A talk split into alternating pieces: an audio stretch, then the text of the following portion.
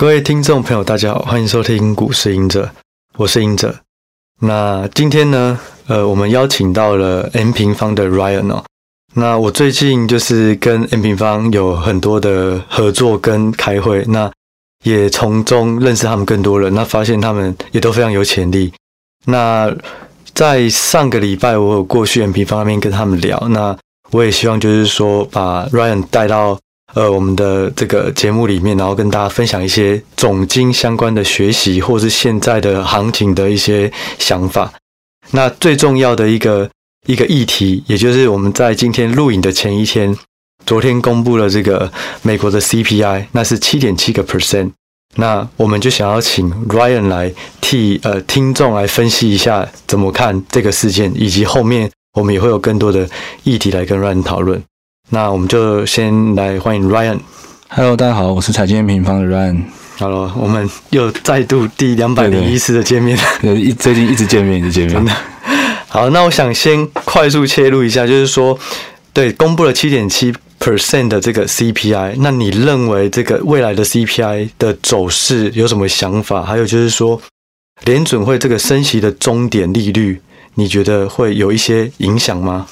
好，那其实昨天公布完 CPI 以后，其实市场反应非常剧烈嘛。我记得好像一千两百，道琼一千两百点嘛。然后呢，纳斯达克应该也是创二零二零三月的最高单日涨幅。对，然后费半好像也九趴吧？对，九趴。而且再一次，我记得好像十年期也是跌破四趴，然后 回回到三点八趴多的样子。对啊，就是因为这一次的一个 CPI，其实十月 CPI 就是双双的，就是。降低，哎，那上个月的 CPI 是多少啊？上个月是六点六嘛。那原本其实市场是预期说核心不会降那么快，可能只会降到六点五左右，就开出来零点一趴。对，快它开出来是六点三，所以其实是比市场预期还低，所以就有一波庆祝的行情。那只是说我们在这一次，你可以去看一些细项啊。就其实我们今年一直有看 CPI 里面几个细项，可能说包括能源，然后新车、二手车，对，然后呢房租，然后你会发现说能源啊、新车、二手车这些都是持续的下降，尤其可能二手车的一个跌幅。是蛮大的，因为其实现在消费在这样子的升息环境下，其实有被压抑到。那这部分我觉得都没有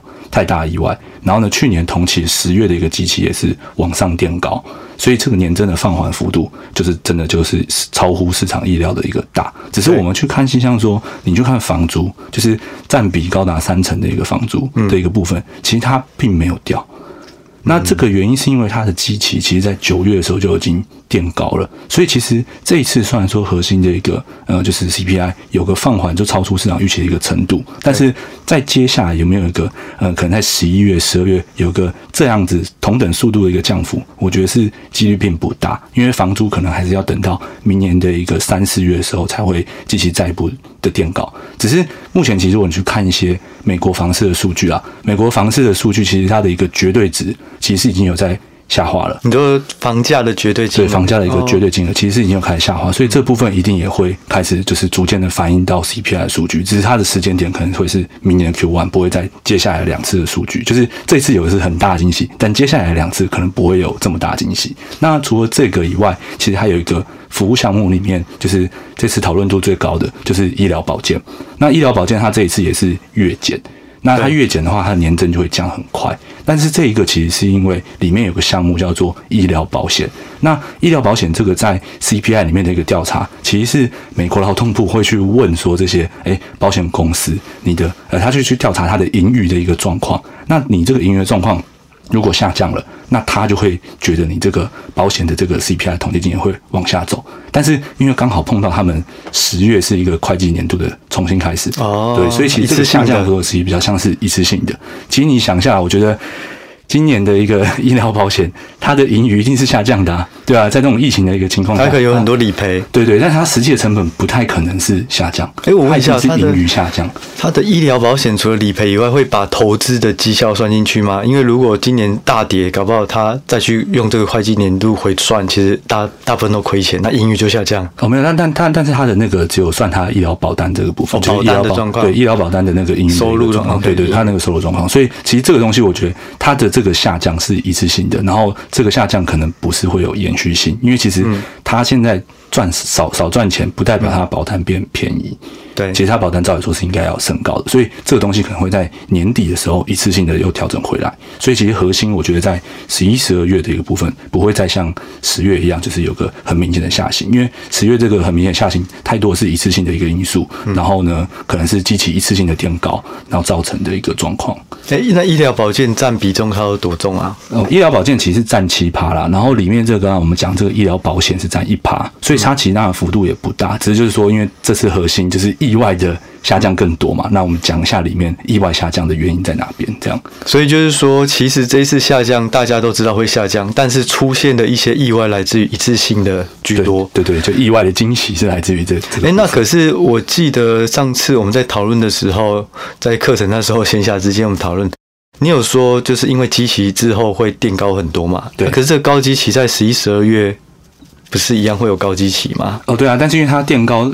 第一次垫高的时候，年增率下滑速度会最快。嗯、那它十一、十二月季期跟十月是没有差异多大的，嗯，甚至有一点点小幅的下降。所以其实，在这样的话，就是它的季期就不会让年增有再更快速的下行。它要等到。机器再垫高一次，那再垫高一次的时间点是在明年的一个三月到四月的时间点。哦，其实主要就是房租啦，房租的垫高在那个时候。哦，所以其实就是说，我们不要看到十月突然掉到七点七趴，就觉得哎、欸，这个斜率下一次可能是七点四、七点一下去了。对对，你不能用不能用那个这个不能用线性的方式去去估估计这个的事情，这样子。所以就是说，大家如果看到最近有一个反反弹行情的话，其实它有可能是资金或是这种。压力的宣泄，大家赶快进来抢。可是实际上，它可能会是偏一次性的，几率是高的。其实，对我，我觉得，我觉得看看一些其他的数据的话，你会发现这是。蛮多是情绪面的一个成分在了，就是可能说像哎，他对于说哎降息的一个几率，因为联准会其实在上一次十一月的会议的时候就有讲说，哎，十二月可能会是一个考虑放缓升息对那个码数的时候嘛。那原本是市场都预期是三码最高，那后来这次 CPI 一开完后，两码几率来到了八十几趴，嗯，就表示说，哎，市场看到这个这样的一个 CPI，就觉得说，哎，情绪上觉得说，哎，应该是会照着联准会讲的十二月放缓升息，那甚至在明年的一个升息的一个中。点市场也认为，就从原本五到五点二五趴，直接降到就是四点七五到五趴，也是下降了一码的一个状况。所以大家可能会觉得说，哎，如果下一次的 CPI 再公布，它又一直下降，那这样的预判有可能会是风险比较高的。对，因为因为就等于说，它已经反映过一次，它已经发生这件事情了。下一次如果 CPI 要再降到符合市场预期，或是超过市场预期的程度，就是会比较难，因为它已经反映过，在十月再反映过一次，这样子。嗯嗯，对。哎，那我问一下哦，就是说，那如果是呃，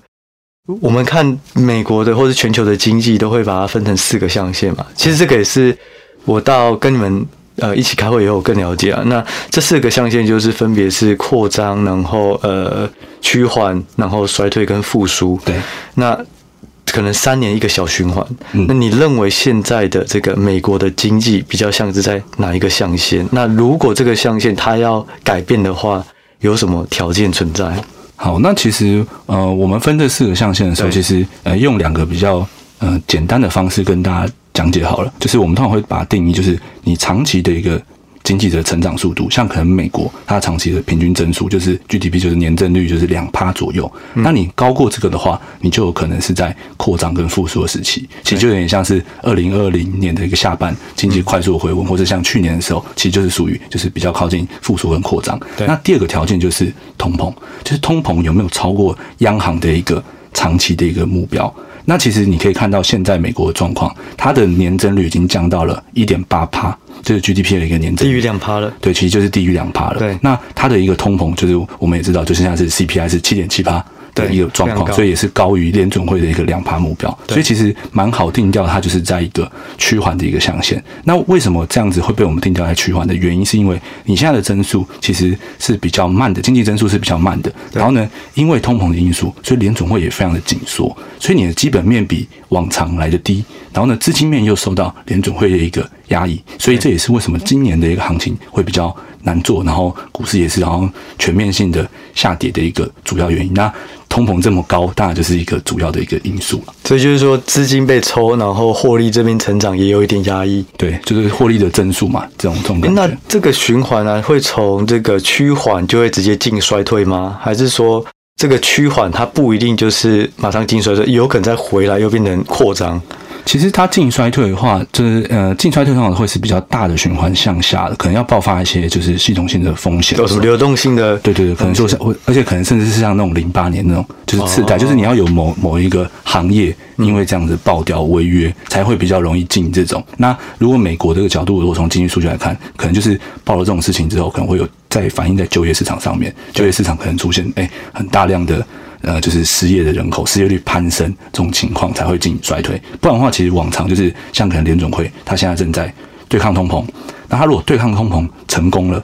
那他的货币政策是不是就可以放缓？就假如说它真的，就它不用再紧缩了。对对对，所以所以有点像是为什么这次 CPI 为什么市场反应那么剧烈，就是开始哎预期说它是不是要控制成功了这种感觉。对，那如果说要从趋缓这种象限回到就是扩张扩张，可能就第一个要件，我觉得可能就是联准会这边它的那个紧缩的要停止。那甚至可能说它升到一个高度之后，可能在明年的下半年要开始哎适度的放个一两码的一个状况，去让经济有一个刺激的一个动能。但它才有可能会回到扩张的象限。哎，那这样讲，其实你刚刚提到这两个事情都是看 CPI 啊。呃，对，对。但是但是那个什么，就是除了 CPI 以外，这个刚刚是有点像是讲联总会这一块了。对，就是其实经济它自己本身也有。好，那其实就刚刚赢者有讲到嘛，就是就是我们的经济的这个增速的这个部分，就是像今年是下滑的。对。那其实如果说在经济这一块，如果说呃现在啦，当然企业还在下修，然后呢？他呃，隐者是讲到说三到四年一次，其实三到四年一次讲就是制造业的一个库存的循环嘛。嗯、那其实库存现在普遍都是预估明年的上半年就可以去化完完完毕。那去化完毕之后，哎，可能企业的一个增速回来了，那 maybe 就这个经济增速也会给予这个循环往扩张走的一个动能。因为我们刚才两个条件嘛，经济增速高于长期平均，这是一个条件。嗯、那第二个条件就是通膨是要哎在联准会的控制之下，那是第二个条件。这样。所以现在来讲的话，我们不一定。会像我像现在普遍有些人是认为很悲观，就认为说啊，现在的这种通膨的这种状况会压抑整个经济成长，那明年后年就会有一个大衰退，不管是欧洲、美国都会有。可是其实这样听起来，如果是物价有控制住，经济成长又回温，那有可能明年它反而是又往扩张。走对对，但是其实像通膨这一部分呢、啊，就是呃，我觉得的确是还有一点点呃，就是路径，我觉得大家都能想象得到，就是在明年的一个房市只要一放缓后，它可能就会有一个通膨下行。但是你要知道，就是联总会的一个目标其实是两趴，就是我们距离两趴，对，距离两趴是真的还有一点点。距离啊，所以对于说经济的一个压力，我觉得还是会存在。那我觉得这个变成说要到明年上半，就是库存消化完毕之后，才会知道说能不能够再看到下半年。就是总计算说，我们也是看的 long term 没有错，但是它也是有看到一个时间点的状况。就我我我很难去预估下半年明年的一个下半会往怎么走，就是到后是要看那时候的一个库存的消化状况。因为假如说你真的消化的非常好，经济增速就企业的这个获利的增速全部回来，那当然就有机会。直接重启，但是如果没有的话，那那时候可能不一定是一个就是很好会扩张象限的一个时间点。就是说，现在可能企业获利它呃，因为库存的关系，所以这个变数没有办法控制。对，但是 CPI 这边如果它没有办法很快坏下去的，那一直在升息的状况下。整个经济它就很难很快就收，就很难很快的回来。对，所以现在就是说，如果通膨 CPI 没有办法快速压下去，它还是有可能会进到衰退。对，可是就是以现在这个节奏来看，昨天大家有点庆祝，觉得哇，看起来好像速度很快了。嗯，那拜登也出来 收割，对对，收割，收割一下说，哎，通膨有被压抑。所以大家就会觉得，哎，搞不好这个通膨很快就下去，那经济的成长可能就会慢慢恢复了。对，但是这个我刚才刚才就讲了，反正。目标是两趴啦，那我觉得可能说你上半年，你知道可能在 Q two 的左右，你至少可能要压到一个四趴，嗯，三趴左右的一个水准，我觉得才会是比较有机会，就是不进入一个比较衰退的一个情况。对，哎、欸，我我想要顺便插一下，就是其实我们那时候在讲这个循环的时候，有提到一个框架。那也就是说，在呃，我们现在是趋缓。那你认为，就是说趋缓的这个适合的标的会是什么？那如果之后在明年转扩张，那哪一些产业又会比较好？好，那其实，在趋缓的时候，其实大部分我们的其实。进趋缓跟衰退啦，我觉得很多的时候都会是现金为主。其实就有点像是今年，呃，至少到目前为止，美元都还是比较强势的一个状况，就是相对其他资产。那这个我觉得是没有办法，因为你就想象嘛，刚刚我们在讲联准会为了打通膨，一年升十五码，这在历史上也是也是超少见的事情啊。所以你在给各个资产它的估值的时候，因为你利率环境提这么高，是不可能给太高的估值。本一比什么都下修了，对对，全都下修，所以这个就是没有办法。所以我觉得在趋缓跟衰退的时候，其实现金本来就会是一定的，就是比较好的一个资产了。那这个部分的话，就是。其他的一个资产的话，我觉得就变成说，可能是要从赢者这边产业个股的去选择，因为其实有一些产业，嗯，它很明确的就是在之后就会是，呃，怎么讲，呃，可能说像是，哎，之前哎是可以说三代半导体，嗯。对吧？就是讲三代半导体类的东西，它其实是会应用的范围是它的 K 格还是很高的。对对，但是它只是碰到一个总总体环境的一个逆风，但是这种逆风只要一结束，它还是会有一个很快的一个成长动能。对对，所以这个就我觉得是在这种时间点去找这种类型的股票，也就是说，其实也就是其实现在就是看起来现金为主，可是我们如果要看未来，它有有可能到扩张，反而就是现在。这种杀估值杀很多的，可是成长性其实没有太大的影响的，反而是一个长期的布局的机会了。对，然后这个这个部分我补充一个啦，就是其实当然我们总经里面就是呃会讲到说有一些是哎可能像必须。消费型哦，对，或是能源在这一波抗通膨，因为它跟通抗通跟通膨因子是比较有关的。对，高通膨的时候，这种能源类股也会表现的比较强势。对，但是因为这种就是我觉得比较看个人的风格，就你长期配置，你当然可以转去配，但是这种就是爆发性，我觉得是呃能能源例外，能源这个爆发很好，但是 就是像这种特别强，对，今年特别强，因为有通膨的因子在。但是如果说像这种必须性的那些，我会觉得就是它虽然是抗跌，但是可能就是以我以我的风险属性，我会觉得我会。比较宁愿去找下一次有爆发机会的的个股去布局这样子。对，其实你刚刚讲杀估值那个也很有道理，就是说在趋缓期间，因为资金也会比较紧缩。对，然后也许有一些企业，就像台积电还在成长。对。但是大家以为说，哎，六百块跌到五百块，已经很便宜了，本益比不到二十倍了，对，就继续杀估值，那这个东西就是会受到总经的影响，对。所以现在要哦，它变成九点九倍了。那也许如果你看台积电或刚提到的第三类半导体，它未来的需求还是很明确，那搞不好这个危机就是一个转机。嗯，对。但是像这种，就是我我觉得可能跟刚刚那个讲那个防御性有点类似啊，对，就是你选择进去的那个布局的一个时间点，对，因为其实像说实在。嗯，我们都知道股市走长多，嗯，大家其实应该应该也也对，从历史以来，就大家应该也不会否认这件事情。那其实我觉得有时候你其实等一等，你等到联总会真的停止升息或什么，其实你就算漏掉了前面的第一段，我都不觉得会是一个你长期投资就是让它失利的一个原因啊。就是你等一等，等哎胜率确定了，那说不定。去那时候去布局，我觉得也不会太晚。对，就前面的它可能是高报酬，可是有可能是假反弹的这种高风险。对，但是后面的虽然它是比较平稳，没有这种投机性的买盘让它暴涨，可是它的胜率是很稳很明确的。对对，它它可能是稳定的向上的一个时间点。因为其实我那有上杀估值的时候，就是哎，你讲 PE。诶、欸，假设我就就不讲个股啦，就是讲说，反而假设要批一下十五，对，你觉得已经够低了，够低了，对，那可以修饰到十啊，对啊，对啊，就是这种东西，他没有绝对答案，对你没办法，没办法去掌控这种事情，而且有时候就反映市场的气氛，对，他觉得一直要升息，那他可能就不肯急着现在买，对对对对对，他可能真的停止升息后，他才会比较有一个市场氛围转好的时间点。对，嗯，其实我很想要另外就问说，其实我们看个股或看产业的人啊，好，知道总经就是要看经济数据哦，然后可能就是看就业啊，或者看失业率啊、消费啊。可是就是知道这些经济数据以后，其实有时候还是会无法预判整个这个总经环境的变化。有一个很大的原因，就是因为央行它就是幕后黑手。那到底联准会它会怎么去影响股市啊？就你们的观察，他们的关系是什么？好，那其实这个部分的话，当然这个有些有些内容是我觉得稍微比较偏学术，我就用白话的方式去解释。其实联准会像或者全球央行啦，它对于就是呃它的货币政策，反正就是购债或是升降息嘛，这两个其实能够同时对两个东西造成影响，一个是资产的价格，然后另外一个其实是总体的需求。所以其实为什么像可能说每一次碰到历史上的一个衰退的时候，诶，央行很多都是大部分都选择直接就大幅降息，因为大幅降息这件事情是能够去去刺激总体需求的。对对，所以这一块我觉得对于经济是非常重要，因为它真的就像是一个油门的一个角色，就是像当然你进入衰退的时候，我就可以踩油门，我就宽松踩油门，把这个经济刺激回来这种感觉。那只是说它也要避免说过热，因为假如说像可能像现在这种通膨过热情况。其实我这个好像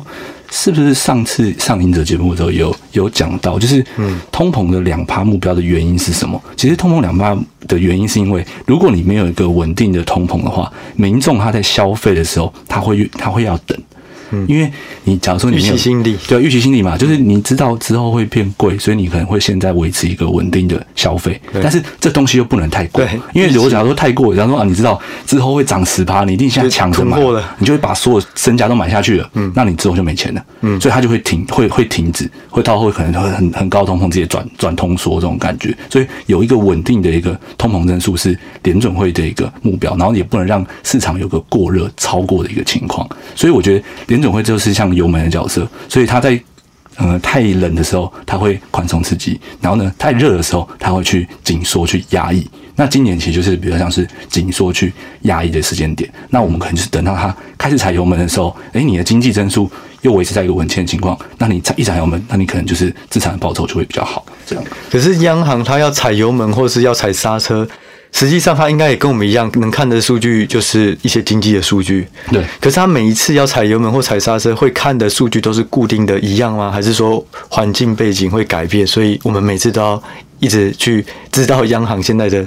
关注重点是什么？其实像尤其尤其是成熟国家的啦，可能说像联准会，他们有一块做得非常好的，就是像像可能说台湾有时候央行就会被骂，就是因为我们前瞻指引做的比较少，就是央行要做什么事情，他其实会跟你说。那联准会其实这一块，我觉得就是做的非常的好，因为没办法，因为全世界都看他，所以他这块已经势必会做的比较好。那他其实从二零二一年的年底的时候就已经有讲说，我就是要来打击通膨。所以二一年年底的时候你就知道嘛，然后到二二年的一个 Q one，他就跟跟你讲说，哎，甚至我丧失一点就业市场的一个需求，我还是要打通膨。那这个论调其实也一直延续到现在。那他在上一次十一月会议的时候，首度开始讲说，哎，之后可能十二月的升息速度会放缓。所以其实除了经济数据外，你会觉得，哎，经济数据他看他看的一样，他看的跟你也一样嘛？对，是没有错。但是他决定的做不做货币政策，所以你要去看他在关注什么，然后他在跟你沟通什么。所以其实就是联准会，我觉得是一定要去看他们的一些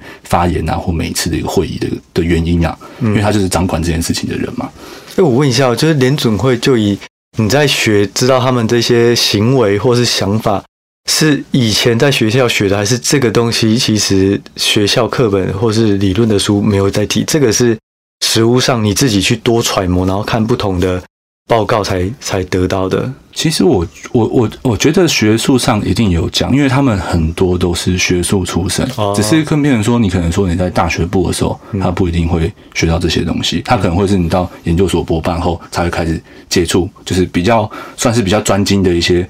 呃课课的时候专，就算那叫什么，应该可能不是必修，可能 maybe 都是在选修里面才会修到的东西，所以学校我觉得可能说一般大学生应该是不会太接触到。这样子，然后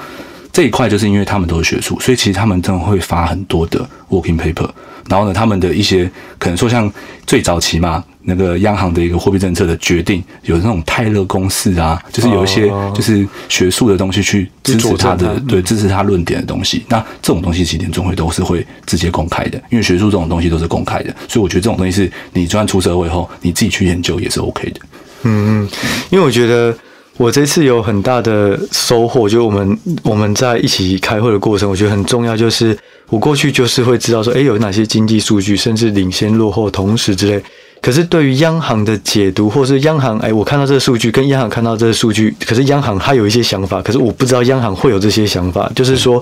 你要怎么了解央行？我觉得这件事情，如果不是在实务上跟这些总经的专家。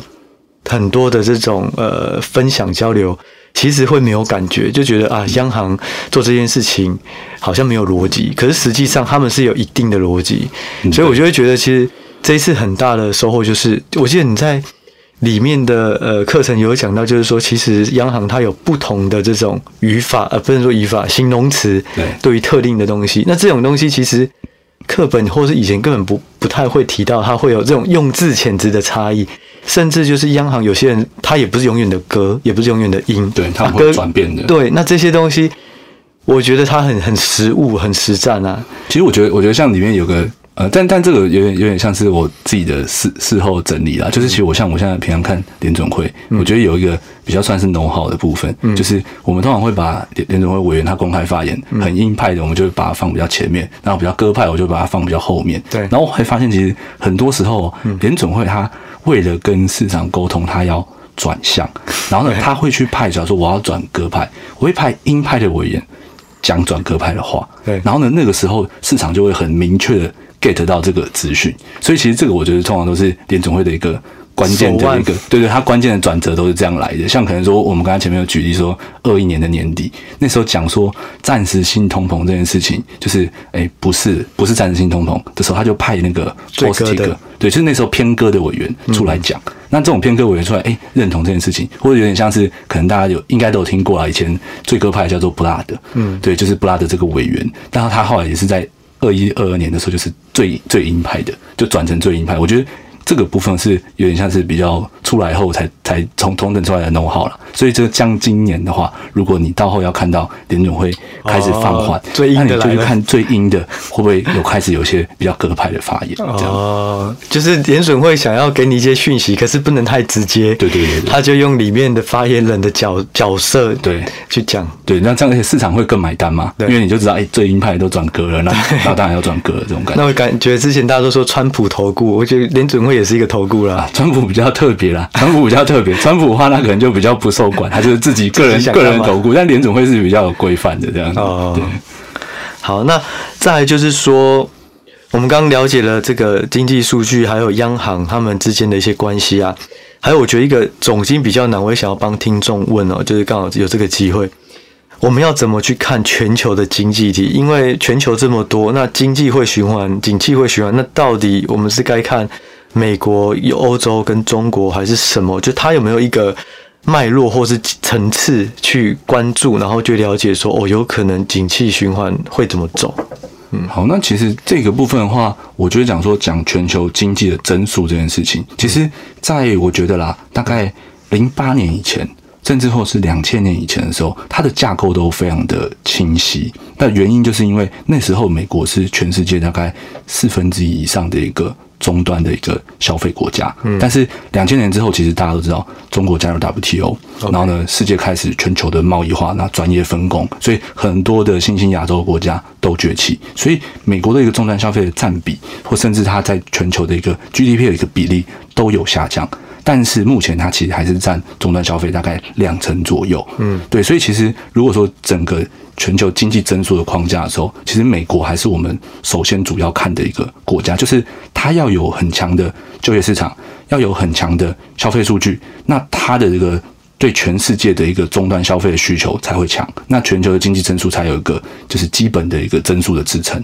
那把美国当做一个终端消费国以后，我们可能往外看，其他就是供应它，就是可能是制造业国家供应它的。就是供应它这些终端消费产品的国家，那他们的经济增速就是来自于这个终端消费。嗯，那这个终端消费的话，就会变成说制造业都有库存嘛。对对，所以其实就是要去观察这个库存的一个变化，就跟海外的制造业国家是比较关系的。所以其实全球经济的结构，是我觉得是有复杂化，尤其就是可能说在中国崛起之后，对，因为改变了，有有改变，但是目前大致上还是能够参参照这样的一个模式，就是你把美国的经济增速先确定，对，然后再。去看海外制造业国家增速现在状况怎么样？那这个增速状况其实是用库存去决定，因为你库存很低的时候，它经济增速已经很好了，因为它就可以补库存嘛。那终端消费很强，它的出口也会变强，它经济也会变好，所以这部分是蛮好蛮好去观察的。那它可能三到四年一次的循环。那你要确定全球增速的时候，就从这两个面向去切入，你就可以呃在很多的国家数据里面，就是找到比较核心的一个脉络嘛。嗯。因为就是说，我过去在看总经，就觉得，哎，好像欧洲也要顾，然后美国也要顾啊。有时候说，哎，加拿大跟美国关系很多好，然后又要顾，然后可是亚洲又亚洲的。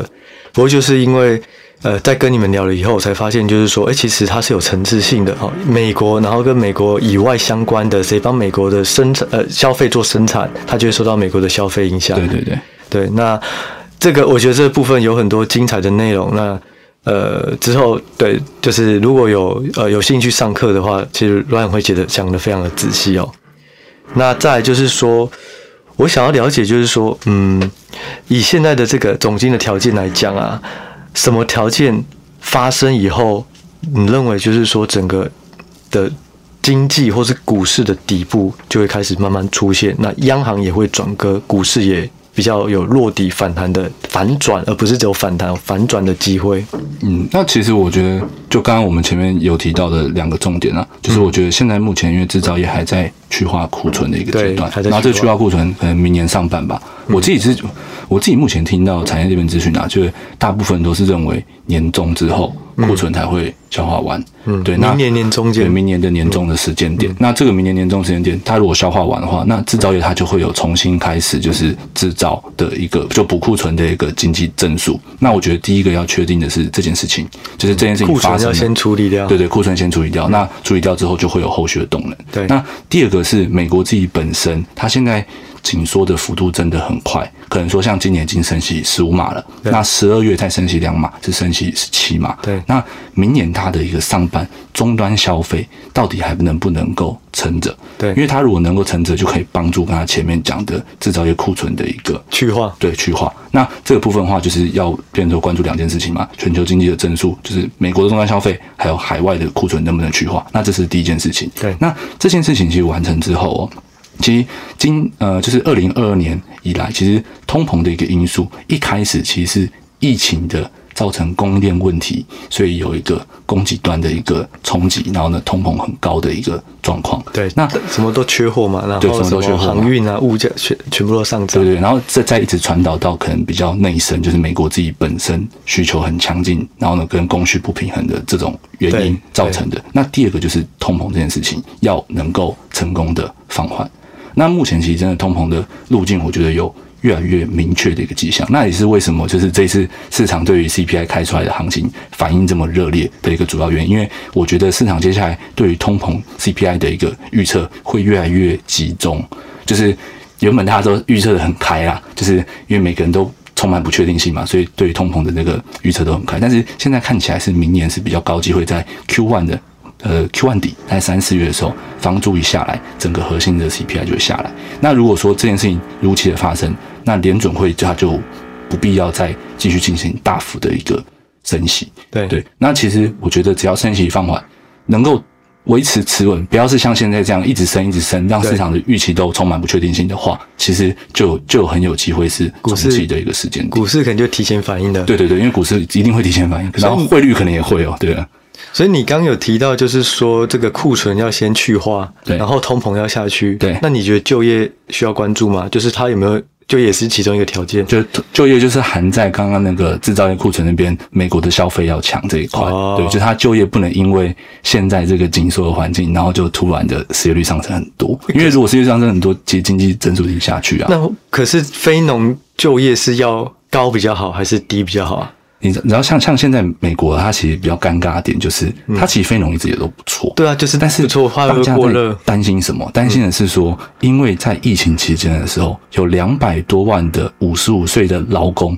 选择直接退休哦，所以他现在就是变成说供给有点不足的情况。哦，那你供给如果不足的话，你的就业市场的那个增速就会比较难，就是增长很快。对，那这一部分的话，我觉得就是联总会下期也很关注这个。就业的长线的结构，那你要看到的是就业强，然后结构也改善，就是这些人可能要回来工作了，那那可能会是就是比较能够支持终端消费的情况。对，所以现在是呃就业强，可是那些人正在回来了吗？那些现在啊，目前其实就是回来状况没有这么理想。他是希望他全部回来，就对经济会比较正面，因为代表对，对哦，可是。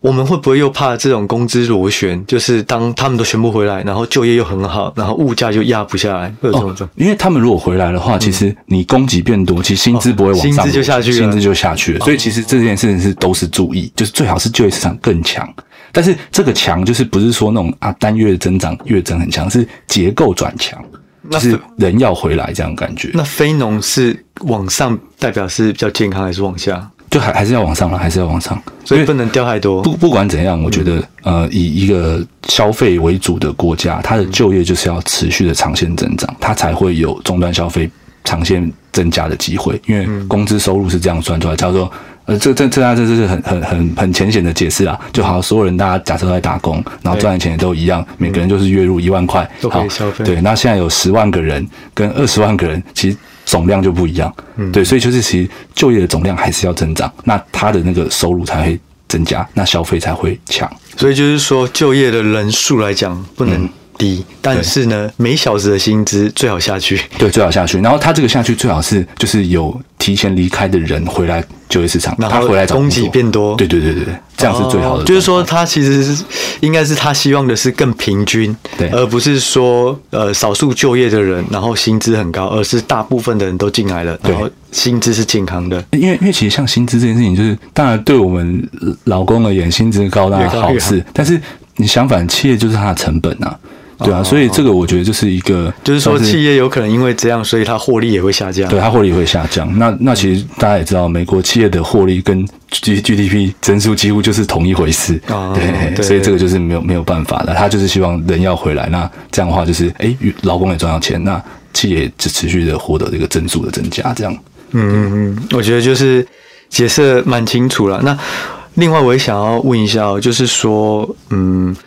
我们。这次的合作，除了呃个股产业这边我会提到以外，那总经央行那边你有提到，但是就是私底下问你啊，你自己觉得说，你这次的课程的这个内容跟之前你在讲总经哦，总经十五堂课，或是跟 ETF 有什么差异？其实就有点有点像刚刚赢者前面有问到，就是嗯。可能说怎么看全球经济增速这种事情，就是在这一次课程，我觉得最特别就是，当然第一个就是我们总经加产业个股，嗯，对，以前我们其实看到总经完我们就停了，就分开，对，然后呢，除了这个以外，我觉得最重要的就是我们有一个。完整的一个投资的一个思考脉络，因为我觉得其实投资这件事情，我觉得对一般人来讲说，真的都很复杂。像总经数据，又有就业面的，又有通膨面的。那除了这两个，又有房市，然后呢，可能可能还有什么？还有联准会，就是各种面向的数据。那你怎么知道哪些数据就是在你投资的时候你需要思考这个数据，或是你怎么结合判断？那这件事情，我觉得就是在这堂课里面最最，我觉得算是。呃，我觉得我整理完，我自己也有收获。就是我也这么觉得，对，因为因为就是其实以前数据，我就哎呀，开哪个数据我看哪个，而且有时候是直觉性，因为你都已经太太熟了，太熟了，对。但是现在就是变成是说，哎，你发现整理完它是有一个脉络的，那那个脉络放到框架里面，它可以有一个前后顺序。对对，呃，对对，重点就是前后顺序，就是它有个前后顺，然后可能还有重要程度。嗯，就是我觉得这个东西是这一次课程，就是我觉得外面可能也会比较。少去排列这种东西，就是他可能会把所有数据都讲一遍，但是他不会有一个全面让你全面思考的一个想法。那这个东西也不止在我们总经嘛，其实到赢者这边的产业跟个股，其实也是走这样的一个方式。对，就是市场资讯这么多，我们如何把它是有步骤，然后呢有逻辑的从上，就是从 top 然后呢一直到 down 的全部思考完一遍。嗯，对，对我自己也就是觉得说，其实。很多东西都是直觉性的，那我们也可以整理说，哎，其实个股重要的是什么？产业重要的是什么？那总经重要经济数据是什么？可是，当你知道很多东西都很重要，但是没有一个这个前后关系或者主从架构，你不知道先看什么，或是哪些影响是更大？对，有时候就会在中间一直摸索。像我在摸索总经，我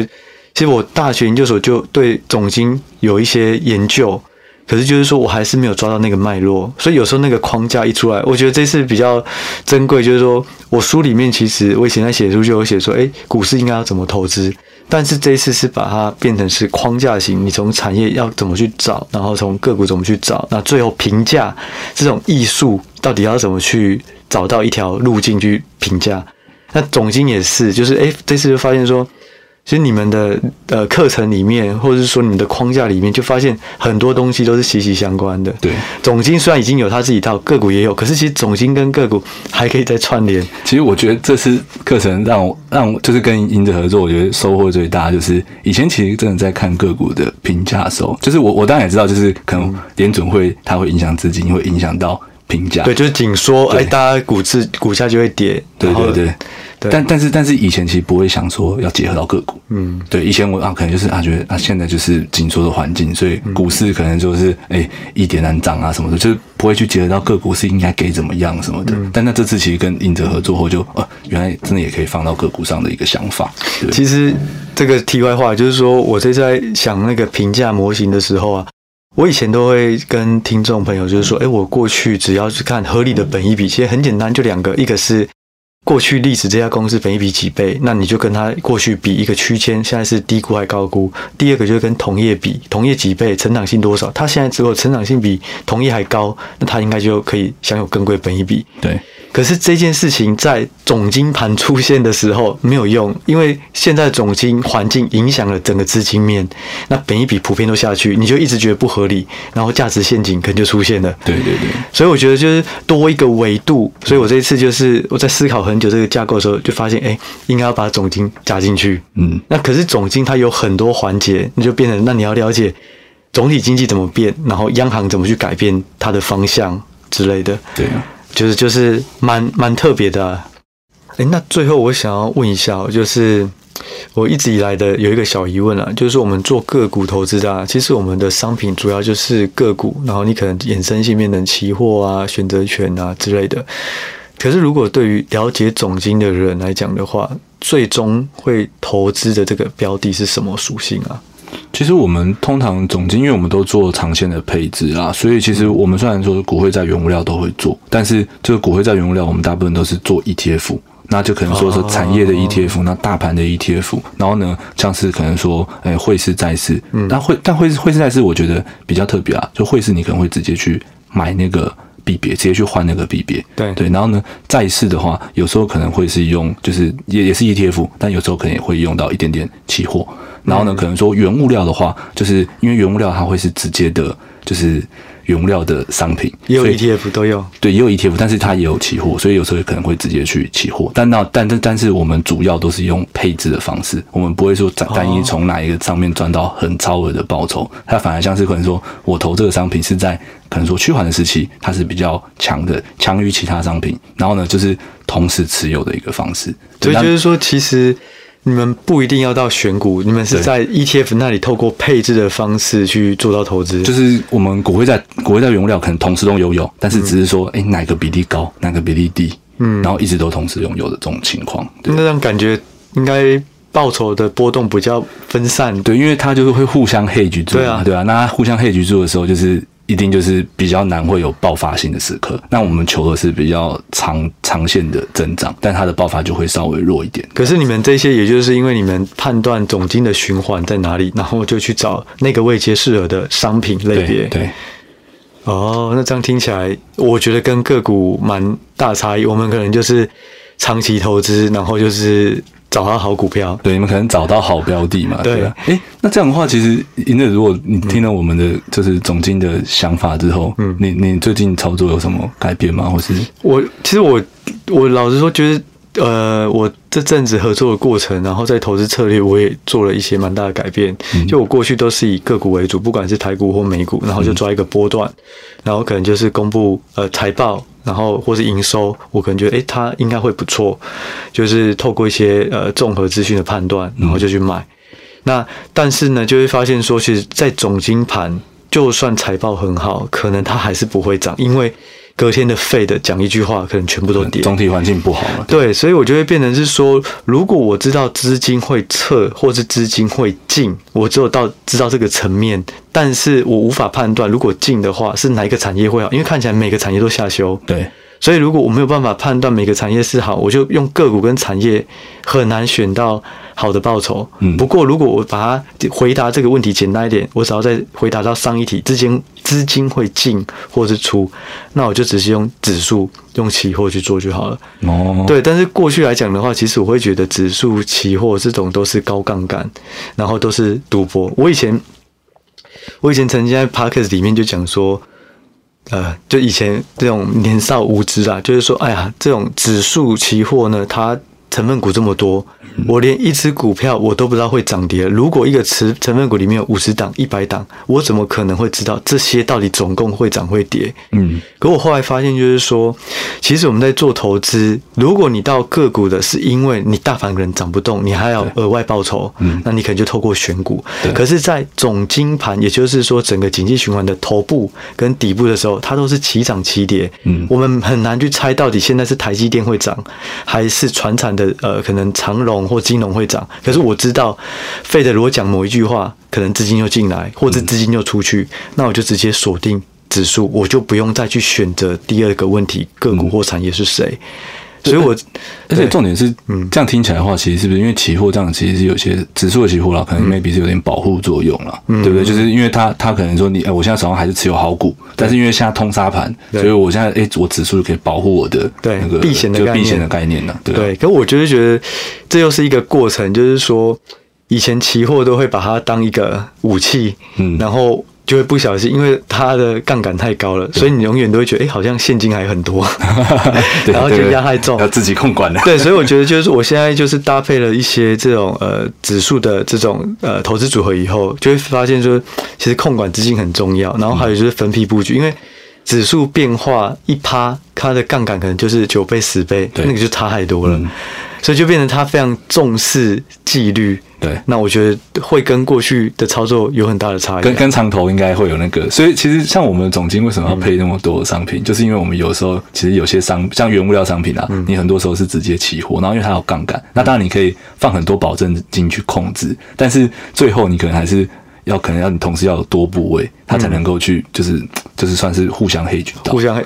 其实就像刚刚提到的，如果是个股的话，它比较麻烦，就是说股票如果不好，就是全部都跌。对。因为它都同一个资产类别，嗯、你就算是金融股，本来觉得诶非常抗跌，对，可是金融股也在这波，因为通杀的时候，通杀的时候没办法、啊，所以就很难。那除非是说你知道这个时候要放现金，嗯，对，那不然就是你可能就是要透过这种指数的方式去做这种进出，嗯，可能会不用再去选择到底选股要选哪一个，对。可是就像我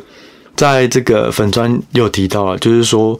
我认为就是总总金盘跟选股盘，在它两个时间的差异就在于说，总金盘就是头部跟底部起涨或起跌，那你根本不用选个股，最重要就是资金控管。你是要全部现金，还是要全部杠杆？那那个才会有最大的差异。你只要挑对时间，下跌的时候零持股，那这样当然最好。可是呢，当如果它不是头部底部，它是一个缓升或缓降，那那时候大盘没什么变化，你可能就要透过选股盘。对，因为这样报酬才会比才会有超额报酬。对啊，对，所以我认为就是我们今年到刚你提到了，假设明年中间以后这个总体环境会有点改善的话，嗯，那在这之前总经盘可能还是一个主流。对，不过现在因为很多高呃这种高估值的股都已经修正非常多了，嗯，那它的成长性就像刚刚提到，如果都还有一个长线的成长，嗯，搞不好明年它就有很大的。呃，爆发力其实应该说，现在这时间可能 maybe 就已经开始要要要去找要找了啦，对，要开始找，因为你可能等到之后再找，可能真的等到联准会停了再找，可能来不及。对，可是我现在有点想尝试，就是像刚你有提到一点的，就是说，如果我是有个股去做多，那短期当我无法对于这种总金的行情有一些变化，我就去放空一些指数做 hedge。对，这个部分我过去要的话就是一起多，不然就是一起空。对，所以。也许下一次我会尝试这种配比看看啦。哦，其实听起来是不错啦，对啊，嗯、因为至少就是回档的时候，你可能两个 hedge 完，你的资产其实是没有减损的。嗯、那可能就是今年大家，我觉得不止个股啦，我觉得总经投资人在今年也很多人碰到这个问题，因为大部很多总经投资都做股债配嘛。嗯，那股债配一直到 CPI，这次 CPI 公布之前都是都是弱于大盘的，都是更就是绩效更差，双杀嘛。对，双杀，股债汇都不好。嗯，那这种双杀就是因为。CPI 太强，然后联总会强升息的一个的、嗯、的背景之下嘛，对吧？嗯，所以就是说，其实我觉得大家看到这个 CPI 有两个层面啊，就是我们今天讨论的结论啊，就是说这个 CPI 虽然七点七趴，但是大家不要太一厢情愿认为这个减速呃这个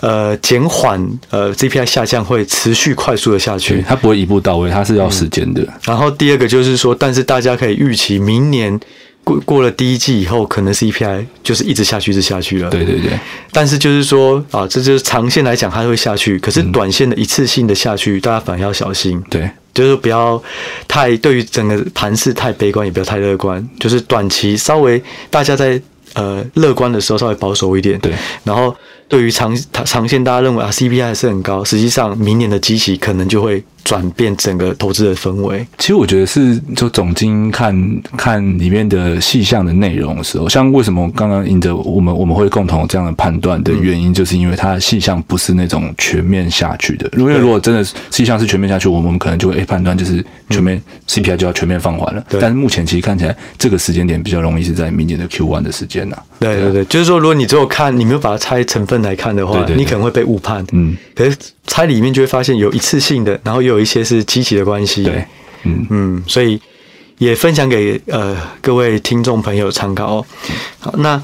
最后呢，我来宣传一下，就是说，嗯，我跟 Ryan 在呃下礼拜下周四，应该是说，如果呃大家听到这一集的时候，就这个礼拜四的晚上八点到十点，我们会有一个直播。